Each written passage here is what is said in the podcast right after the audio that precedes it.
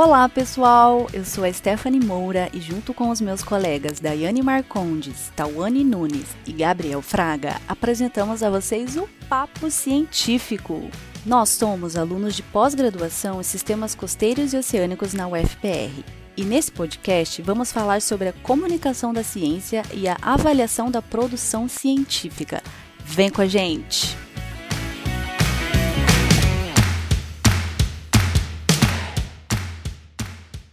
E sejam muito bem-vindos ao Papo Científico. Esse podcast surgiu como produto de uma disciplina chamada Avaliando a Produção e a Comunicação Científica, que foi ministrada pelo professor Dr. Paulo Lana, aqui no PG Cisco da UFPR. E o nosso objetivo é divulgar em dois episódios os temas e as questões que nós abordamos e discutimos em sala de aula, em relação à comunicação científica e à avaliação da produção científica. No episódio de hoje, nós vamos continuar o nosso papo do episódio 1. Nós vamos falar sobre a avaliação da produção científica. Mas o que é a produção científica? São documentos que contêm o conhecimento científico, como livros, artigos, teses, dissertações. Por que a avaliação desses documentos é feita? Por vários motivos. Para identificar as áreas que precisam de suporte financeiro, para acompanhar a evolução ou declínio de áreas de pesquisa, para compreender o desenvolvimento científico de cada país. E existem vários métodos de avaliação científica. Vamos começar falando do peer review, que é a avaliação por pares. Eu acho que a avaliação por pares, se não todo cientista já teve contato com ela, acho que vai ter na carreira, né? Realmente acho que é o meio mais enraizado da comunidade científica de, de avaliar artigos, de avaliar impacto de pesquisa, de distribuir bolsa e selecionar projetos. Eu acho que foi a forma como, como os cientistas encontraram de garantir a qualidade dos trabalhos que estão sendo feitos e que vão ser publicados falar da minha experiência com, o, com a avaliação por pares, né? Que foi quando eu submeti os meus artigos. A primeira vez que eu submeti o artigo, eles disseram que não se encaixava no escopo da revista, beleza, mandei para outra revista.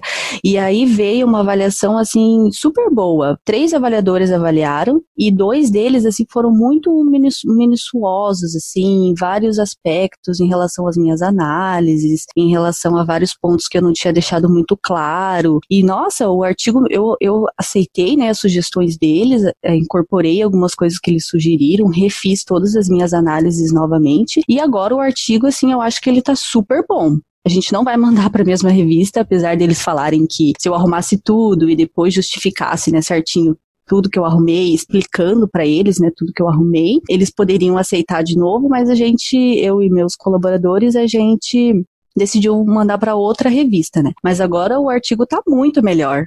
Então, a avaliação assim que eu recebi foi muito boa, deu uma maior robustez para os meus dados, né? Deixou muito melhor, melhorou muito a qualidade do meu artigo, eu acho.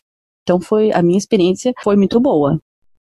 Eu acho que esse é o objetivo, né, da avaliação por pares, quando ela não tem nenhum tipo de corrupção por parte do, das pessoas que, que fazem a avaliação. Acho que o objetivo realmente é, é, melhorar o trabalho da pessoa, né? Dar uma avaliação que ajude ela a melhorar a pesquisa, a melhorar a escrita, a ter um trabalho mais publicável. Então, que bom que você teve uma experiência legal. Como é que era o, o método de, de, de avaliação dessa revista? Você conhecia os revisores? Eu sugeri, né, alguns revisores, mas eu não tenho certeza se foram aqueles que eu que eu escolhi, né?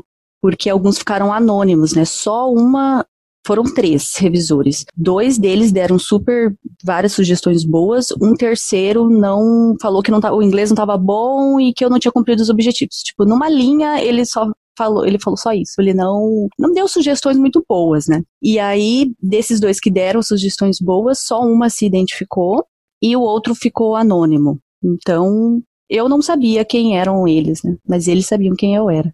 Isso que o Gabriel acabou de falar sobre o método de avaliação por pares e a questão da corrupção é porque existem várias formas de avaliação por pares e elas variam entre o autor conhecer os revisores e os revisores conhecer o autor, que são chamados de é, avaliação por pares simples cego, duplo cego, triplo cego e revisão aberta. É, eu acho que o simples cego foi esse caso da Esther, né, em que ela é, ela era conhecida pelos revisores, mas os revisores não, não eram conhecidos por ela. No caso do duplo cego, a identidade dos autores e revisores são anônimas, ambos não se conhecem, não sabem quem é quem. E o triplo cego é quando nem a identidade do revisor da revista é conhecida pelos autores ou pelos revisores. E a última opção é a revisão aberta, em que todo mundo conhece todo mundo, inclusive tem a opção de pessoas que não foram convidadas oficialmente para revisar o trabalho, darem a sua opinião, comentarem sobre o trabalho. E dentro disso, parando para pensar aqui, gente, vocês têm alguma opinião formada de qual o formato de peer review que vocês prefeririam, que vocês acham mais adequado? Eu acho que a gente discutiu isso na, na apresentação também, né? E aparentemente a revisão aberta eu acho que é o modelo do futuro. É, principalmente com a internet, você poder ter contribuição de autores de vários países, de vários lugares que não têm contato direto com você. É poder ter muito mais revisões e excluir aquelas que são enviesadas também para poder ter opiniões que realmente contribuam para o seu trabalho. Então, acho que a revisão aberta seria o, o modelo que a gente tem que seguir para frente. Eu preferiria, por exemplo, que os meus trabalhos ou que o, os meus projetos fossem avaliados por mais pessoas possível, possível que pudessem ser melhorados por gente que tem experiências muito diferentes, né? Além disso, eu acho que essa abordagem permite, principalmente para nós, iniciantes, cientistas de início de carreira, mestrado, mestrandos, doutorandos, essa abordagem permite que a gente saia da nossa caixinha, da nossa caixinha de formação, que muitas vezes a gente está fechado aquilo, aprende daquela forma e não tem contato com outras pessoas e elas não têm a oportunidade mesmo de olhar nosso trabalho e conversar com a gente sobre o nosso trabalho e dar né, palpites e sugestões. Então eu acho que o Open Review ele nos permite ter essa maior liberdade no quesito fazer ciência, avaliar ciência e melhorar a ciência. Bom, mas assim como toda, todo método, né, ele também tem as suas desvantagens, que no caso, como a gente comentou no episódio passado, o processo de revisão, ainda mais quando por mais pessoas, ele acaba atrasando a publicação. Demora meses para passar do autor para o revisor, do revisor para o autor, o que faz com que às vezes o, os dados fiquem não obsoletos, mas o momento que o dado foi coletado em que ele foi publicado tem um delay muito grande. Além de outros pontos, né? Como a gente comentou agora, qualquer julgamento imparcial que você tenha no processo de avaliação também prejudica muito, não só o autor, mas qualquer outro revisor e editor também da revista que está na avaliação do, do trabalho. Até discordância também entre revisores, talvez gerada por um julgamento imparcial, também pode prejudicar o, o, andamento da publicação. Às vezes você pode receber uma, uma crítica que é construtiva, que é válida, você pode corrigir seu trabalho com ela, mas tem um revisor que simplesmente detonou seu trabalho por aparentemente sem razão, sem fundamento científico, né? Pode acontecer também, e aí também dá mais trabalho para quem está envolvido como editor, por exemplo, que vai ter que achar uma forma de fazer uma, uma avaliação mais justa daquele trabalho se ele perceber que teve falta de ética ou um interesse secundário né, em recusar aquele ou, ou aceitar aquele trabalho. Uma coisa importante que a gente discutiu com o professor Paulo Lana é a questão da gente saber reconhecer uh, os conflitos de interesse dentro do nosso meio, né?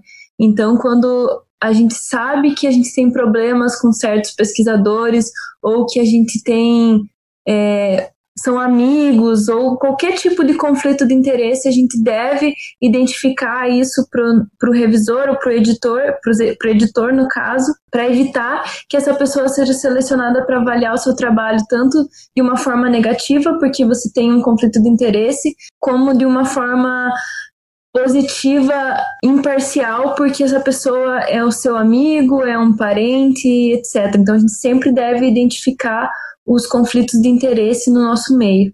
E eu acho também que, mediante essa, todas essas situações, de haver conflito, cada periódico deve procurar atender da melhor forma possível a comunidade de autores, né? Os editores, respeitando os editores, os leitores, para poder e poder avaliar, principalmente assim, os prós e contras em relação às modalidades que, que esses periódicos mesmos adotam, né? Eu também acho que vale lembrar que uma medida simples e que pode ser bem eficaz é treinar as novas gerações de revisores e ensiná-los a aprender a exatamente o que você falou, aprender a identificar os conflitos e os possíveis conflitos e aprender a melhor forma ou a melhor modalidade ou o melhor jeito de realizar as revisões e ser imparcial, né? Eu ia falar também que é importante a gente fazer uma autoavaliação também, né? Se a gente acha que tem um conflito ali, que você acha que você não vai conseguir contribuir com o trabalho daquela pessoa por ter algum conflito, alguma coisa, então já alega conflito de interesse e já nem pega para revisar o artigo, né? Para evitar algum viés, né? Alguma, alguma treta.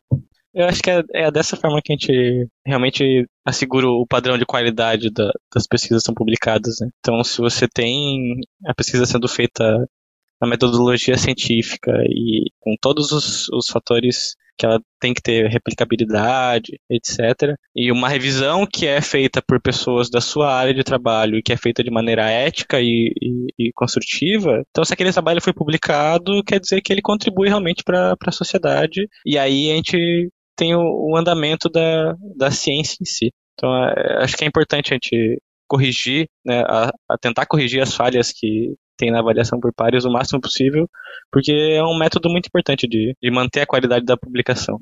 E falando nisso, existem vários índices para medir a produção científica em nível artigo, revista e autor, os índices cientométricos. O impacto de citação, ele é o mais usado e comentado atualmente. É, o impacto de citação, ele mede quantas vezes aquele artigo foi citado, geralmente, né? Então, ele é uma forma de avaliar a qualidade daquela produção científica pela sua repercussão, quantas vezes ele foi usado em outros trabalhos. Então, ele busca medir a qualidade do trabalho quantitativamente, né? Ele não faz uma avaliação qualitativa do produto daquele artigo, ele faz uma avaliação quantitativa da repercussão desse artigo. E essa repercussão do artigo, ela é diferente nas diferentes áreas de conhecimento, né? Então, os artigos de medicina, eles têm uma repercussão muito maior, porque existem muito mais pesquisadores, muito mais interesse, inclusive da sociedade, em soluções da medicina, né? Em trabalhos da medicina do que comparado a trabalhos, por exemplo, de língua portuguesa, que tem menos pesquisadores. Então, ele tem esse viés. E algumas formas de balizar essa, esse viés são medidas de impacto de estação universal, em que elas são normalizadas pelas áreas de conhecimento, mas ainda assim essas medidas são muito quantitativas, né? Então você avalia a produção científica quantitativamente. Em contraponto ao que você falou, tal, às vezes também acontece de uma área ter poucos pesquisadores e aí o trabalho desses pesquisadores começa a ser super citado por ter poucos pesquisadores naquela área. Além disso, existem alguns viés com relação ao tipo de artigo, né? Artigos de revisão, por exemplo, são bem citados porque sumarizam muitos dados e deixam muitas vezes o artigo o artigo fonte, né, de lado, Artigos com títulos pequenos às vezes são mais citados, porque abordam grandes áreas. Até artigos com menos autores também são, são mais citados. Eu acho que todo mundo aqui, quando for citar um documento e viu que tinha muito autor, deu preguiça. Talvez até pensou em tirar aquela frase do trabalho, só para não ter que citar. Mas são vários fatores que influenciam na, no índice de citação do, do artigo. Então tem muitos viés, mas ainda mesmo assim, por ser muito, muito fácil de calcular e muito fácil de, de comparar, pelo menos na sua área de trabalho, ele é muito utilizado. Outra questão é que o índice de citação ele também ele é avaliado não só para saber como aquela pesquisa daquele artigo foi importante, mas para avaliar o impacto da revista em si, né? E aí a gente tem os problemas de que algumas revistas têm alguns artigos que são muito citados, então o impacto dela é muito grande, quanto algumas revistas elas têm uma curva, digamos assim, um pouco mais estável, em que os artigos eles têm uma média de citação muito parecidas e ela acaba ficando com um impacto menor do que essa revista que tem artigos com muitas citações, poucos artigos com muitas citações é, o, o, impacto de citação, mesmo enviesado, também é a fonte mais, mais utilizada de para escolher uma revista para publicação mesmo, né, pelo, pelos pesquisadores. Né. Você tem um artigo que quer ser publicado, você tem que escolher a sua revista e o impacto de citação da revista é um fator importante para você mandar o artigo para aquela revista ou não. E essas medidas, assim, elas são muito usadas ambas para avaliar a produção, né? Então, um artigo às vezes ele é avaliado pelo número de citações e pelo impacto da revista em que ele foi publicado. São, são duas medidas usadas juntas, né? Como eu falei anteriormente, o artigo ele não é avaliado pela qualidade, pelo que ele tem escrito em si, pelo que ele contribuiu com a ciência, mas pelo impacto da revista em que ele foi publicado e quantas vezes ele foi citado. Pois é, gente, mas nem só a revista e os nossos artigos são avaliados. Nós, pesquisadores, também somos. E para isso existem algumas métricas e índices, né? É, eu acho que os dois principais índices são o, índice H e o índice G. Né? O, o, índice H também é, é uma conta bem simples, não ele é muito utilizado. É, por exemplo, um, um, autor que tem um índice H de 16 significa que ele tem 16 artigos publicados com 16 citações cada, pelo menos 16 citações cada. E o índice G foi uma tentativa de, de melhorar o, o, índice H, é derivado dele. E aí ele utiliza como, como fonte de dados para fazer o cálculo os melhores artigos do autor.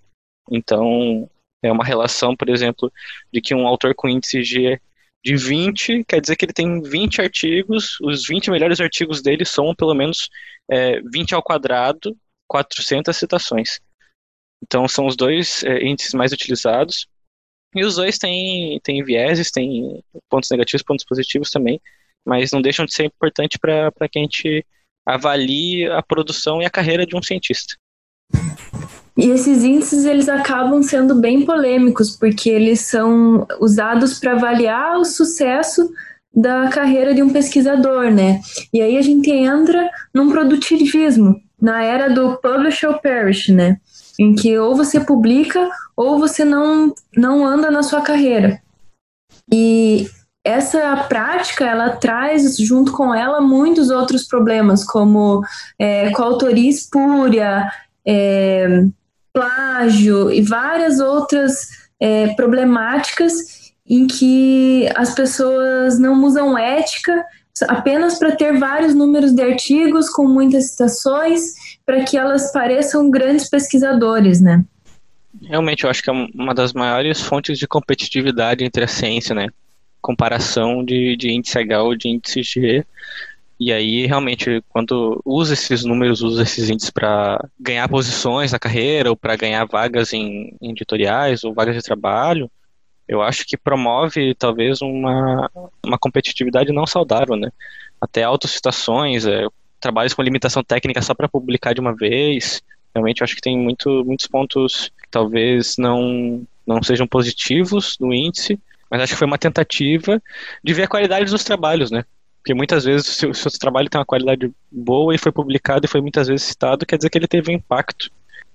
Inclusive, é, no Brasil, né, a gente tem as bolsas de produtividade do CNPq, que são auxílios a mais para os pesquisadores que têm uma grande produção.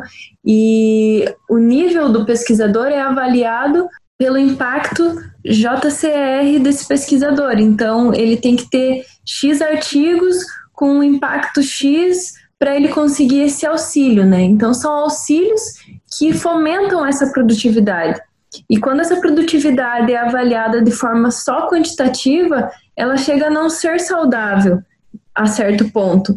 Então, eu acho que o, desafio que fica para nós, para a nova geração de pesquisadores, é encontrar formas de avaliar essa produção científica não só quantitativamente, mas a qualidade desse trabalho e não só também das publicações, da, de outras ações dos pesquisadores ao longo da sua carreira que não envolvem necessariamente publicar um artigo científico, mas ações de extensão, ações de divulgação científica para a sociedade ou até formação de novos pesquisadores. O desafio é incluir essa, essas métricas na avaliação de produção, não só os artigos científicos ou os livros publicados, o impacto da revista em que foi publicado e etc. Em relação a isso, tá, uma boa iniciativa foi a criação da Declaração de São Francisco sobre a avaliação da pesquisa, né? Que diante dessa urgente necessidade de melhorar a forma de avaliação dos produtos finais, das pesquisas, alguns revisores e editores se reuniram na reunião anual da Sociedade Americana de Biologia Celular, lá em São Francisco, e desenvolveram um conjunto de recomendações, são um total de 18 recomendações sobre avaliação das pesquisas. É direcionada a todos, tanto a revisores quanto as pessoas que publicam e também as agências financiadoras, para tentar melhorar essa forma, esse formato atual de avaliação. E entre as recomendações, sugere-se que a diminuição do uso do índice fator de impacto, porque como a gente já destacou aqui, ele apresenta uma série de deficiências. Uma delas são que os dados usados para calcular o fator de impacto não são transparentes, eles não ficam disponíveis ao público. Uma das outras recomendações é estabelecer critérios de cálculos de avaliação que sejam transparentes, sejam publicáveis e sejam replicáveis para a pessoa que quer saber como ele é feito, né? Outra coisa é considerar todos os produtos da pesquisa, não só o artigo científico, mas uma base de dados, os softwares gerados, os softwares utilizados.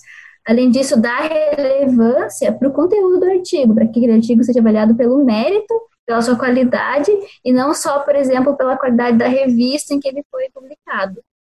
Ainda, especificar as contribuições de cada autor, para que a gente possa tentar minimizar algumas dessas coisas que você já citou, como a coautoria espúria, o Salame Science, né, que a gente cota uma ciência de qualidade para publicar vários artigos, ou vai colocando o nome de conhecido que realmente não, não fez, não teve um, uma contribuição científica.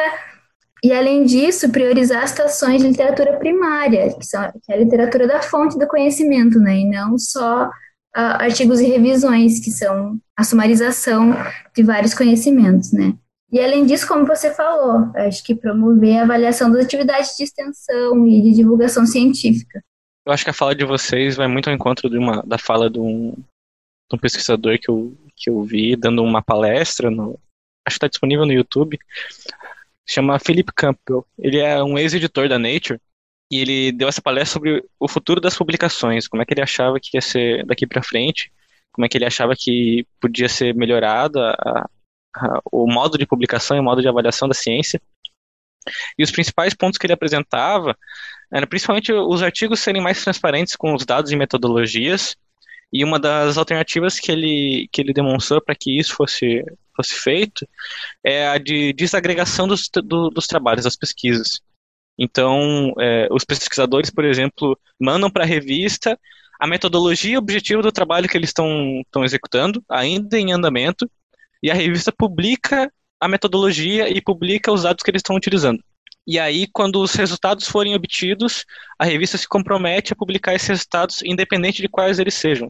Então, acho que isso é muito interessante, porque você é, disponibiliza que o, o seu trabalho seja replicado, mesmo que ele ainda esteja em andamento, mas você ainda garante ao autor principal, ao autor primário, a construção daquela metodologia e garante que não sejam só publicados aqueles trabalhos que, que são positivos aos olhos do editor, né? Então, se tem um resultado negativo em pesquisa, também é um resultado que deve ser divulgado, que também deve ser apresentado ao, ao resto da comunidade científica, e é importante para o andamento do, das próximas pesquisas. Um outro ponto que ele apresentou também era dos editores incentivarem e reconhecerem a significância ampla da pesquisa. Então, não só publicar artigos tradicionais, não só publicar introdução, metodologia, objetivos, resultados e discussão, mas publicar mais literatura cinza é, e utilizar também o impacto social das pesquisas como um proxy do, do sucesso da pesquisa, né? mesmo que isso demande mais tempo para o pesquisador poder divulgar esses resultados é, seria um ponto muito importante para os editores, editores e para os serviços publicarem a pesquisa. Acho que outra iniciativa muito legal que a gente tem de avaliação da, da produção científica é o Altmetrics, que mede a quantidade de vezes que esse artigo foi citado no Twitter. E isso é muito legal porque a repercussão de um artigo não necessariamente acontece só quando ele foi é, citado, né?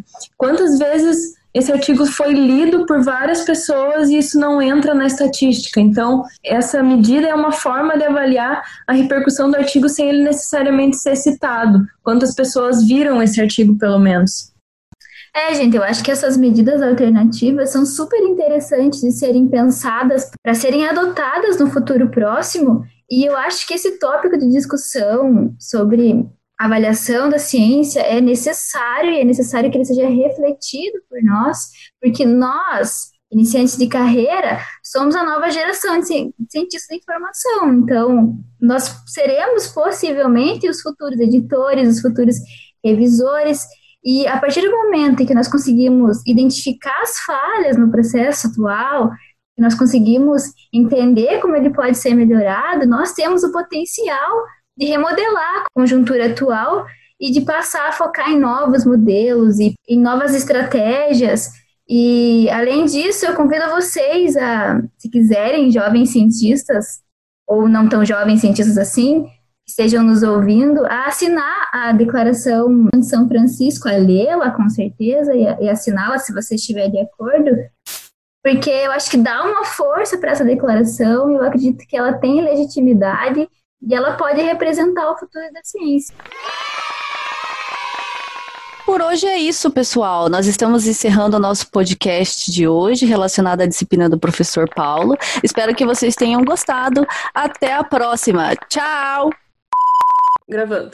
Achei que foi meio súbito. então é isso, pessoal. Tchau! É, às vezes eu falo, não sei como que eu vou. Gabriel, você tacou a falar pelos cotovelos. Mas dá pra tirar essa parte, com certeza. Tchau. Tchau. Foi tudo errado.